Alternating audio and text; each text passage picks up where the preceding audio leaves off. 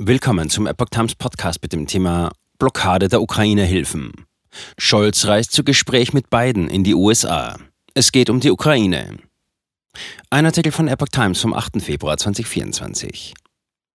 Bundeskanzler Olaf Scholz reist heute zu einem zweitägigen Besuch in die USA.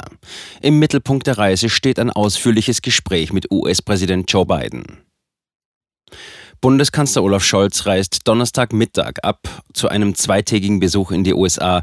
Im Mittelpunkt der Reise steht laut Regierungssprecher ein ausführliches Gespräch mit US-Präsident Joe Biden am Freitag im Weißen Haus. Inhaltlich soll es vor allem um den russischen Krieg gegen die Ukraine und die aktuelle Lage im Nahen Osten gehen. Eine gemeinsame Pressekonferenz ist nach Angaben aus Regierungskreisen aber nicht geplant.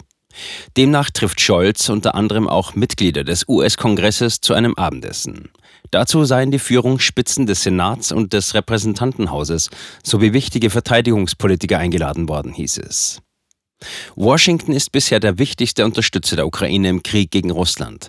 Weitere Militärhilfen in Höhe von rund 61 Milliarden Dollar, knapp 56 Milliarden Euro, werden aber seit Monaten durch die oppositionellen Republikaner im US-Kongress blockiert. Blockade der Ukraine-Hilfen. Im US-Senat war am Mittwoch ein Gesetzespaket im Umfang von 118 Milliarden Dollar, rund 110 Milliarden Euro gescheitert, das Geld für die Sicherung der US-Grenze zu Mexiko sowie Hilfen für die Ukraine und Israel vorsah. Grund des Scheiterns war der Widerstand der Republikaner. Politiker von SPD und CDU werteten das Scheitern von neuer Ukraine-Hilfe im US-Senat als Warnsignal. Das wäre nur ein erster Vorgeschmack von dem, was geschehen könnte, falls Donald Trump die US-Wahl gewinnen würde, sagte der Vorsitzende des Auswärtigen Ausschusses im Bundestag, Michael Roth, SPD, am Mittwoch dem Nachrichtenportal T-Online.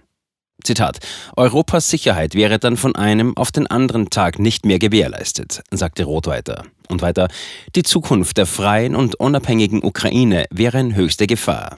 Zitat Ende.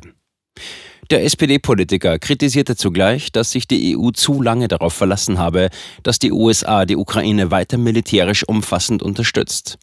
Europäer müssten mehr Verantwortung übernehmen, Zitat, um den russischen Imperialismus einzuhegen und zu stoppen, sagte Roth. Auch CDU-Außenpolitiker Norbert Röttgen plädiert dafür, massiv in die eigene Sicherheit zu investieren.